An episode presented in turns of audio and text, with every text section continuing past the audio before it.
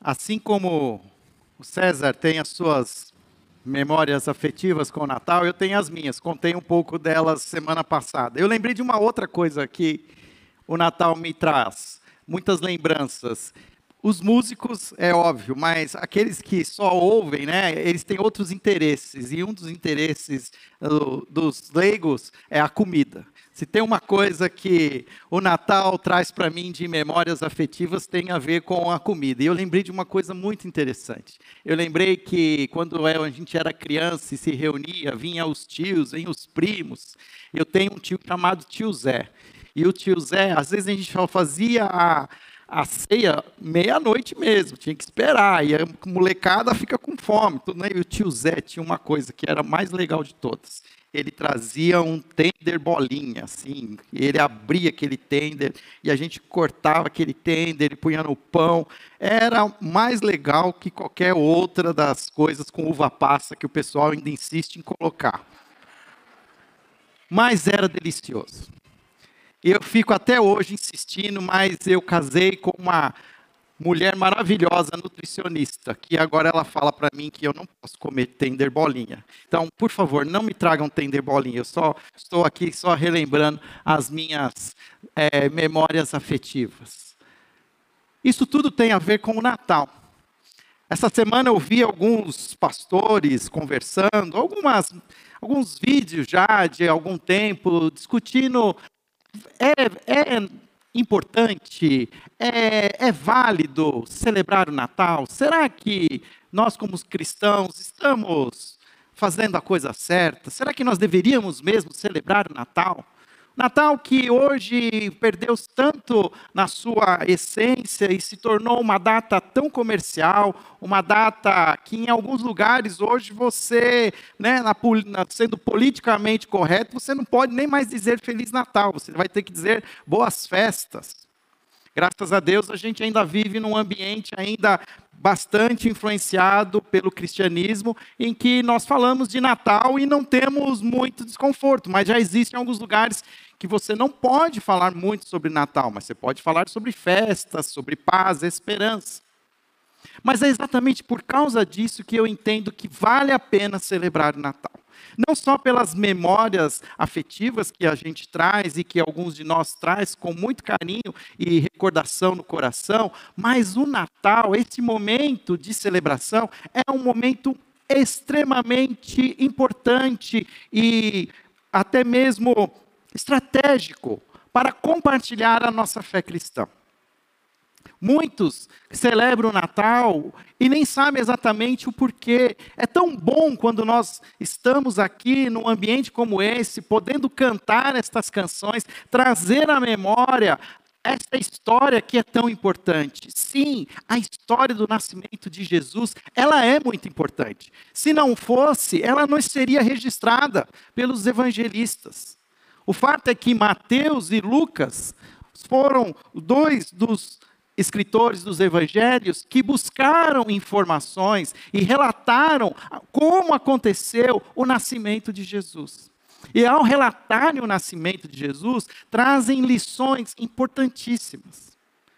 O nosso mês de Natal, nós trouxemos o tema, o Natal em nós. E a pergunta que eu faço a você, qual é o Natal que você tem em seu coração? Qual é a lembrança que o Natal te traz? Qual é a, a memória que vem ao seu, à sua cabeça? Mas o que no seu coração? Será que de fato existe a verdadeira mensagem do Natal em seu coração? Hoje eu queria relembrar essa história de Natal. Quero que você abra sua Bíblia em, no Evangelho de Lucas, capítulo 2. Lucas não foi um discípulo de Jesus. Lucas foi alguém que se converteu já depois, no ministério de Paulo. Lucas não era um judeu, ele tinha uma linhagem gentia, como se fala na linguagem bíblica, mas ele era um médico, ele era um cientista, um pesquisador. E Lucas, ele faz ah, uma pesquisa apurada e traz para nós informações que não tínhamos sido reveladas até então. provavelmente Lucas é alguém que conversou com Maria, porque ele sabe como Maria recebeu a notícia que ela estaria grávida, que ela como foi a sua visão do anjo. Como Lucas sabe disso? Porque ele conversou com Maria. E Lucas provavelmente foi atrás de cada um daquelas testemunhas oculares que estavam vivas, e ele traz um relato muito importante que nós temos oportunidade em datas como essa de ler, porque você não vai ler o nascimento de Jesus em alguma outra data, a não ser quando nós estamos exatamente num período como esse, falando do nascimento de Jesus. E o, e o versículo 1 do capítulo 2 do Evangelho de Jesus, segundo Lucas, diz assim: Naqueles dias, César Augusto publicou um decreto ordenando o recenseamento de todo o Império Romano. Este foi o primeiro recenseamento feito quando Quirino era governador da Síria. E todos iam para a sua cidade natal a fim de alistar-se. Assim José também foi da cidade de Nazaré da Galiléia para a Judéia, para Belém, cidade de Davi, porque pertencia à casa e à linhagem de Davi. Ele foi a fim de alistar-se com Maria, que lhe estava prometida em casamento e esperava um filho. Enquanto estavam lá, chegou o tempo de nascer o bebê, e ela deu à luz a seu primogênito, envolvendo em panos, e o colocou numa manjedoura, porque não havia lugar para ele na hospedaria.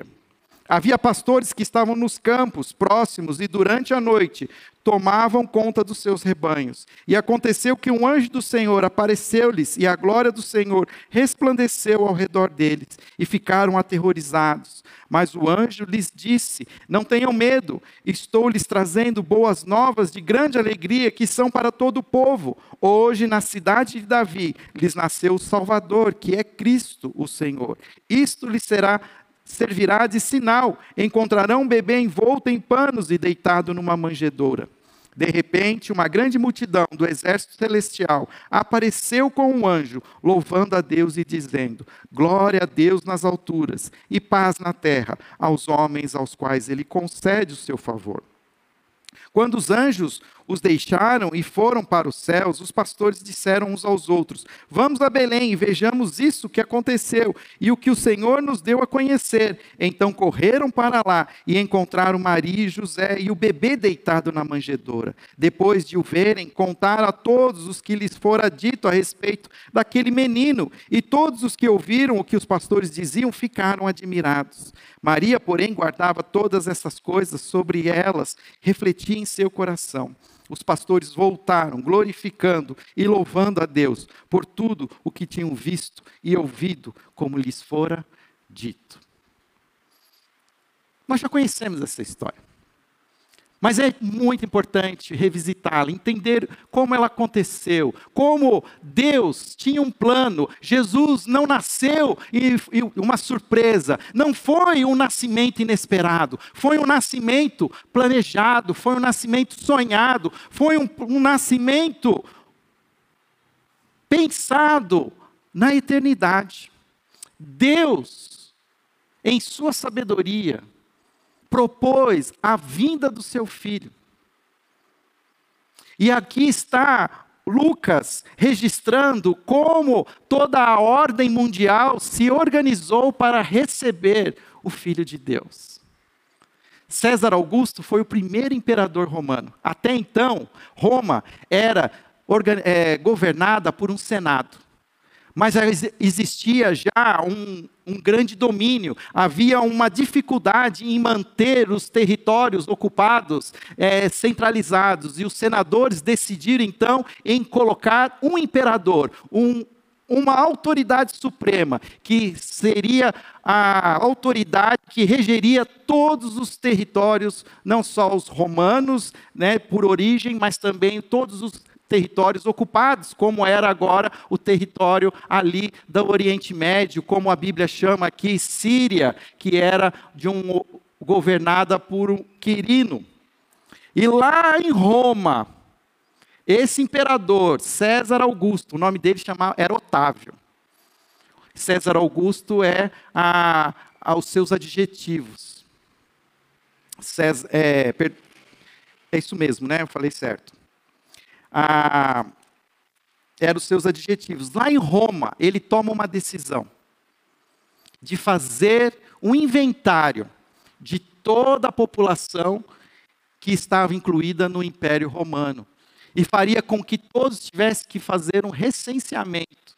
Por quê? Porque Roma queria cobrar um tributo, queria saber quanto poderia arrecadar através dessa população hoje sendo incluída.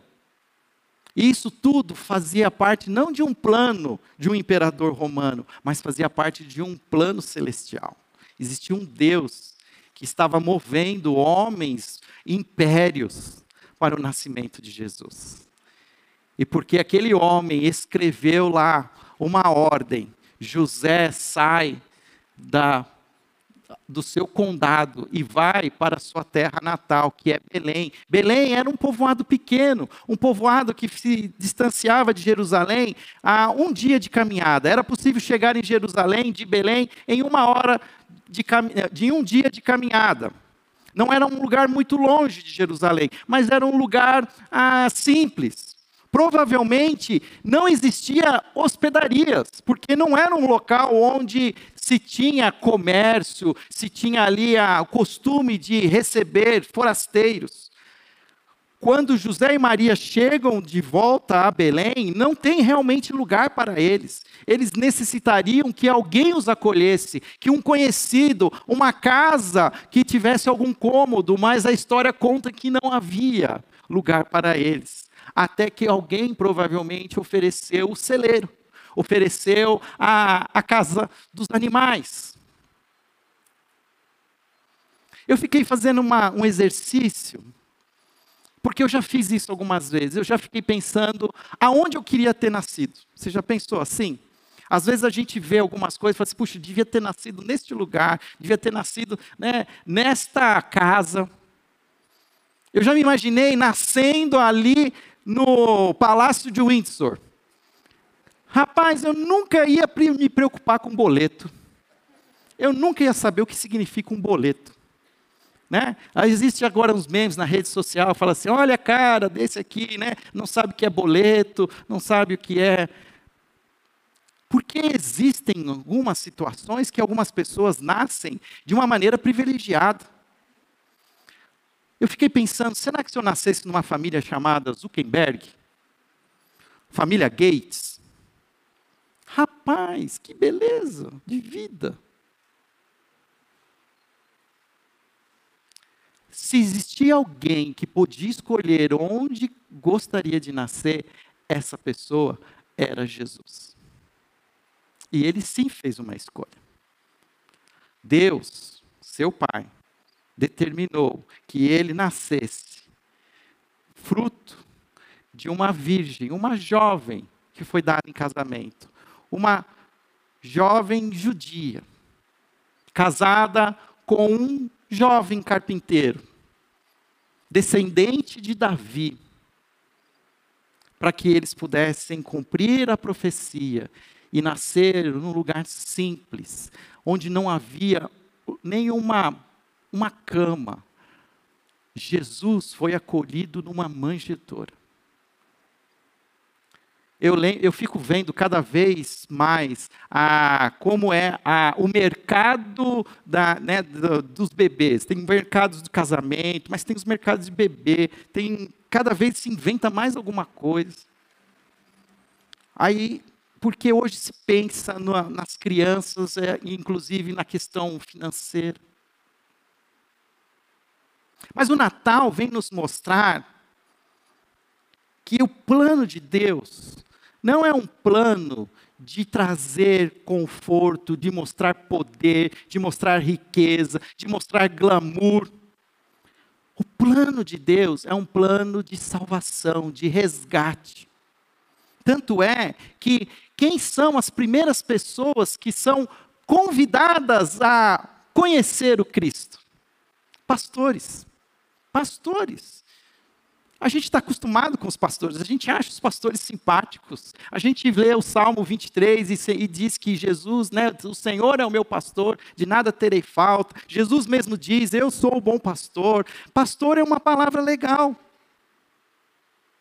Mas nessa época, pastores não eram assim tão legais. Pastores, eles eram rudes. Eles tinham um serviço difícil. Era poucos que gostavam de fazer isso. Muitos faziam isso por necessidade. Eram homens que se submetiam a um trabalho difícil, que muitas vezes exigiam que eles ficassem 24 horas a, aos cuidados do rebanho, que passassem dia e noite sobre sol e chuva, sobre o relento. E se não bastasse todo esse trabalho difícil, eram pessoas extremamente rudes, extremamente pessoas assim, até a gente fala assim, com pouco acesso às coisas boas da vida. Eram literalmente aquelas pessoas que vendiam o almoço para comprar janta. E Jesus é anunciado para os pastores. Pastores são os primeiros a ouvir.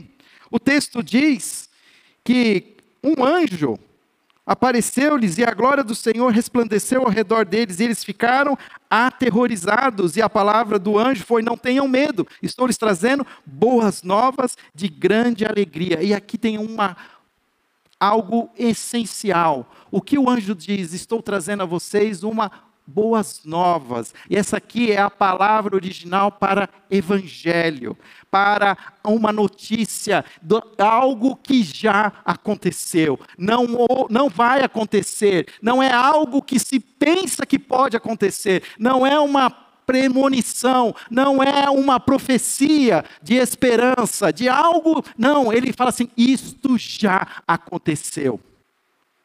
E ele diz: e não só aconteceu, como está agora à nossa disposição. Ele diz: hoje na cidade de Davi lhes nasceu o Salvador, que é o Cristo, o Senhor.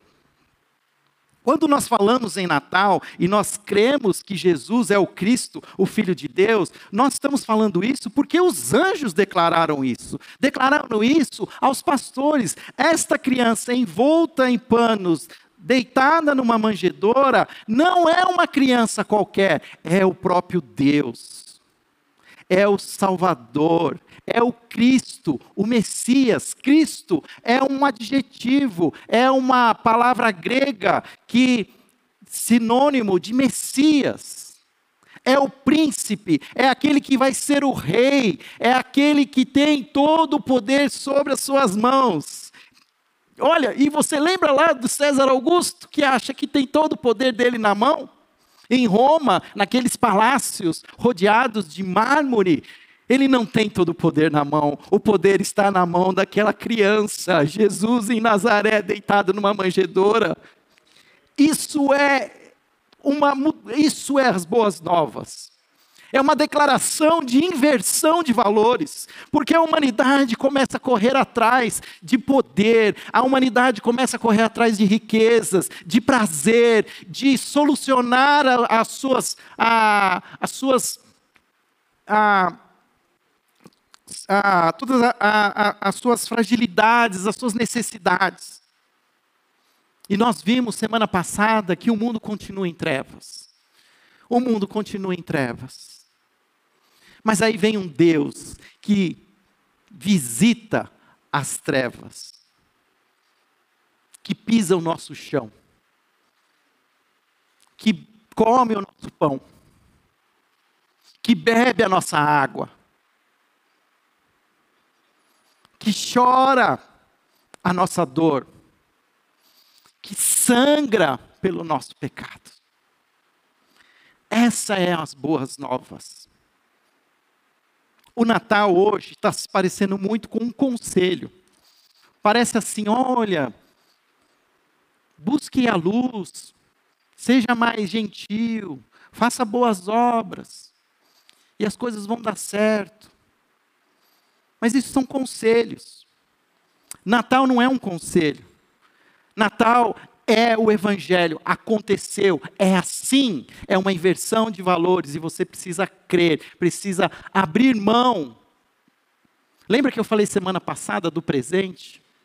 Presentes são difíceis muitas vezes de serem aceitos, porque presentes eles trazem às vezes alguma, algum confronto para nós. Você participa de um amigo secreto e recebe lá um livro 101 decisões é, saudáveis para você na sua alimentação. Já pensou se recebe um livro desse? Por educação, você vai agradecer. Mas será que essa pessoa que te deu esse livro, talvez não viu esse livro na loja e falou assim, puxa, eu vou dar para o Fábio, porque o Fábio está precisando fazer uma dieta, precisa parar de comer, né, tender bolinha e começar a pôr mais fibras na sua alimentação. Se eu receber um presente desse, eu também estou reconhecendo, puxa, estou precisando disso, obrigado. O menino Jesus é um presente.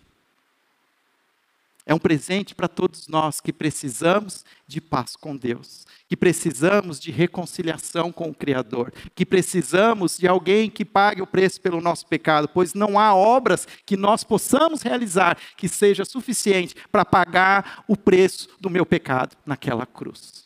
Jesus é um presente, mas é um presente que vem e precisa e nós reagimos. Os pastores reagem os pastores veem a glória de Deus, e quando os anjos descem, os pastores dizem, os anjos vão embora, os pastores dizem: Vamos até Belém e vejamos o que aconteceu, o que o Senhor nos deu a conhecer. Então correram para lá e encontraram Maria e José e o bebê deitado na manjedoura. Depois de o verem, contaram a todos os que lhe haviam foram dito a respeito daquele menino, e todos os que o viram ficaram admirados. Olha só que interessante o versículo 20. Os pastores voltaram glorificando e louvando a Deus por tudo que tinham visto e ouvido, como lhes fora dito. Curioso, os pastores voltaram para onde? Para o campo. Voltaram para as ovelhas. Voltaram para a sua lida, para o seu dia a dia. O Evangelho, a vinda de Cristo, não vem para trazer para nós uma mudança de vida, para trazer para nós uma prosperidade, para resolver todos os problemas. Na verdade, ele vem para nos salvar, mas também para nos dar essa esperança e nós nos tornarmos é, estes arautos de quem é Jesus. Mas nós vamos continuar vivendo as nossas realidades, elas não vão ser mudadas. Se você for para Mateus, Mateus também registra o nascimento de Jesus.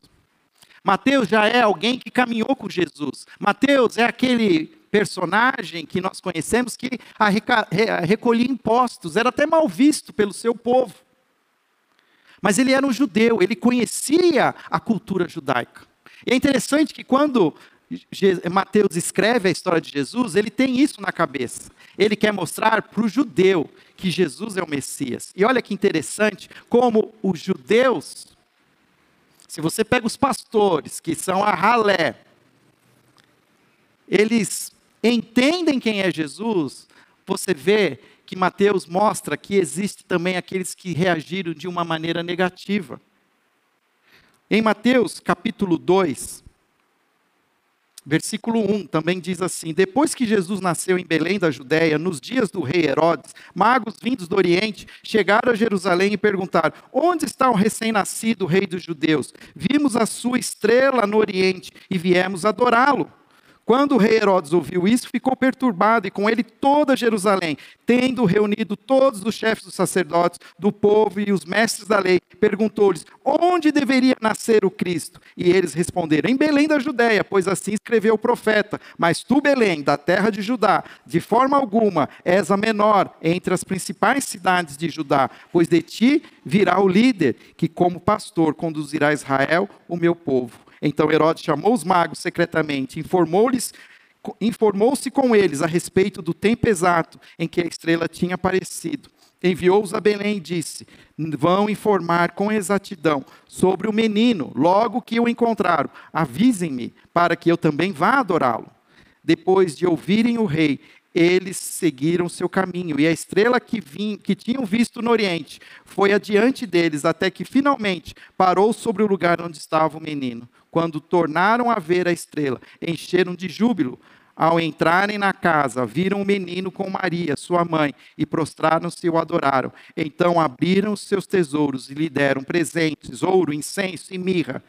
E tendo sido advertidos em sonho para não voltarem a Herodes, retornaram à sua terra por outro caminho. A gente tem no nosso imaginário o presépio. E no presépio a gente tem os pastores, tem as ovelhas e tem os reis magos. Mas aqui há um equívoco. Os reis magos não aparecem na mesma, no mesmo tempo. É passado pelo menos quase uns dois anos, alguns comentaristas acreditam.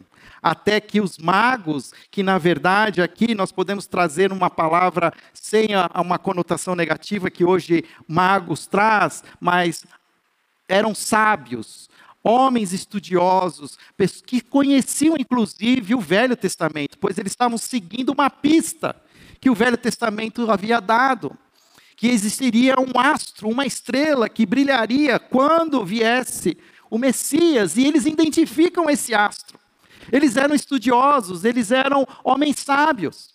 E eles vão aonde perguntar de Jesus?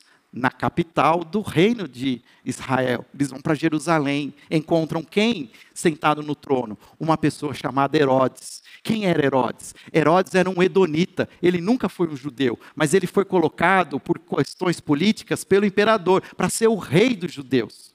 E Herodes era conhecido como o grande. O grande não porque ele era grande, mas ele era grande na sua maldade. Ele tinha tanto medo de perder o rei, o reino dele, ele casou nove vezes. Sendo que ele matou pelo menos umas três esposas e alguns filhos, porque ele temia que esses filhos conspirassem e tirassem dele o poder. Quando nós vemos que Herodes depois manda matar as crianças, eles, Herodes, ele, a, a gente talvez não entende aqui o pavor de Herodes. Porque chegam esses sábios dizendo assim: Nós viemos conhecer o rei. Ele, mas o rei sou eu. Ele deve ter falado. E ele tentando lá se né, segurar, falou, mas que rei é esse? Me fala, conta mais. E é interessante que manda chamar quem? Os religiosos aqueles que conheciam as profecias. Dois anos já haviam se passado e estes religiosos, esses estudiosos, não haviam percebido que Jesus já tinha nascido. Você acha que não havia tido uma repercussão entre os pastores, entre o povo? Provavelmente, quando chegou no ouvido desses líderes religiosos, eles falaram: imagina, numa manjedoura, em Belém, ah, para com isso. O Messias, ele vai vir para reinar, ele vai vir pra, com a espada para nos tirar dessa, né, desse, desse jugo romano. E aqui tem uma outra coisa importante, porque nós, os religiosos, podemos passar despercebidos no Natal. A gente pode achar que a gente já sabe tudo sobre o Natal. Ah, o Natal, ah, ah, tá, beleza. Ah, vamos lá, vamos, vamos. O pastor está chamando, vamos lá, vamos cantar. O César vai vir aí, vamos. Pode ser uma coisa que está só na sua cabeça, mas não está no seu coração. O Natal precisa acontecer em você, ele precisa nascer em você. Você precisa permitir que todos os anos Jesus renasça principalmente quando nós já somos religiosos, principalmente quando nós já somos conhecedores da verdade. Porque nós começamos a colocar essas coisas na cabeça como conhecimento, como cultura. E nós não deixamos ele fazer parte da nossa vida e transformar quem nós somos. Aqueles magos tinham tanto interesse, eles foram atrás, eles pesquisaram, e quando viram, encontraram, e Jesus já estava numa casa, não fala que ele estava numa estrebaria. Ali o adoraram, e é interessante que a, a palavra-chave do capítulo 2 de Mateus é adoração. Os reis magos chegam para dizendo ao rei: Nós queremos adorar o Messias. E aí o Herodes ainda entra na conversa. Não, fala para mim, depois vocês veem onde vocês acharam, me chama que eu também vou adorar. É, ele ia com uma espada nas costas aqui, né, pronto para cortar a cabeça de Jesus. E o que no final o que acontece? Os sábios chegam e adoram o menino. Adorar é se prostrar, é reconhecer o poder nas mãos de outro. E entregam mirra, ouro incenso. Ouro era representava a riqueza de que, só é, que é dada a quem é rei. Incenso significa que eles reconheciam o sacerdócio de Jesus, que Jesus ele vinha para ser o caminho, a verdade, a vida, o, o meio para o qual todos aqueles que quisessem ter comunhão com o Pai poderiam através do sacerdócio de Jesus, ou seja, é, é, e os sacerdotes é que acendiam a, o incenso e a mirra. Profeticamente, aqueles, aqueles reis magos também já diziam que deveria acontecer uma morte. Para que tudo acontecesse, para que fôssemos salvos, a criança deveria morrer. A manjedoura e a cruz se ligam. Objetos feitos por mãos humanas são usadas para mostrar que Jesus viria para morrer por nós. E os sábios de fora reconhecem aquilo que os religiosos ignoraram. A pergunta que eu faço para você: qual é o Natal que existe no seu coração? É um Natal com essas histórias que você é capaz de contar e repetir? E se hoje alguém te perguntar no almoço, como é que foi? O que, que o Fábio falou? Ah, ele contou a história do Natal. Ou será que você consegue entender e, e ter a reação dos pastores? De olhar, parar o que você está fazendo e adorar esse Cristo e permitir que esse Cristo seja uma verdade na sua vida, mesmo que você volte a continuar fazendo as mesmas coisas, mas agora com um entendimento diferente. Será que você é capaz de, na sua, na, na, no seu conhecimento, entender Jesus como esse presente de Deus, que vem para ser o rei, que vem para ter autoridade, que vem para ser esse mediador entre eu e Deus, e que para que isso aconteça, ele precisa morrer na cruz. O Natal é uma, uma, uma data de alegria, mas é uma data que também nos traz uma realidade: que se estamos vivos, é porque Cristo morreu por nós.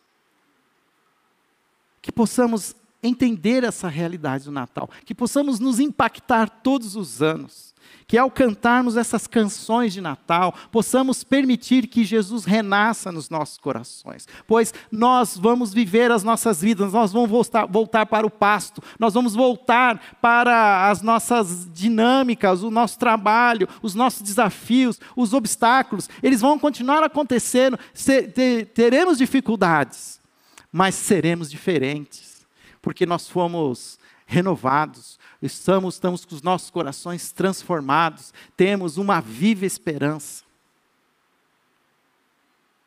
Até hoje, existem aqueles que são os dominadores da cosmovisão ocidental, que odeiam Jesus. Odeiam Jesus. E quem domina essa cosmovisão usa Jesus para todo tipo de sabotagem. Contam histórias infundadas, fazem humor com Jesus. Mas nós, o que somos impactados pela história do Natal, precisamos dar uma resposta diferente precisamos reconhecer que nós não podemos, que nós tentamos, mas ficamos além, e que nós precisamos que o menino Jesus venha e nasça em nossos corações. Vem, Jesus, e nasça em nossos corações. Feche seus olhos. Senhor, ajude-nos, Senhor, a reviver o Natal, reviver os nossos encontros com Jesus. Eu sei, ó Pai, que cada um de nós aqui, em algum momento, já teve um encontro com Jesus. E esse encontro foi renovador. Esse encontro foi transformador. Esse encontro mudou a visão das coisas. Mas os dia a dia, as situações que vão acontecendo, vão muitas vezes nos entorpecendo, vão nos distraindo. Mas obrigado porque nós podemos, Senhor, em momentos como esse, resgatar o sentido do Natal. Parar com as nossas tarefas, com aquilo que ocupa quase que praticamente 24 horas do nosso dia. E nós largamos e deixamos essas coisas para adorar o menino Jesus. Que possamos também, ó Pai, não só como os pastores, mas como os sábios do Oriente, buscar cada vez mais entender quem é Jesus e entregar a Ele o poder, a honra e a glória. Que não sou eu, mas é Jesus. Eu não posso, mas Jesus pode. Eu não consigo, mas Jesus consegue. Eu não quero, mas Jesus quer. Aviva os nossos corações, Senhor. Enche-nos, Senhor, com a tua presença. Brilhe a luz de Jesus em nossos corações. Tira de nós, Senhor, toda a escuridão. Que possamos, Senhor, abrir os nossos corações e deixar a glória de Jesus encher as nossas vidas, brilhar em nossos corações, para que os nossos natais sejam iluminados, sejam de satisfação e alegria, não porque a nossa mudou toda a nossa situação, não, porque mudou quem nós somos porque agora nós somos filhos amados de Deus, salvos em Cristo Jesus. Essa é a nossa oração em nome de Jesus. Amém.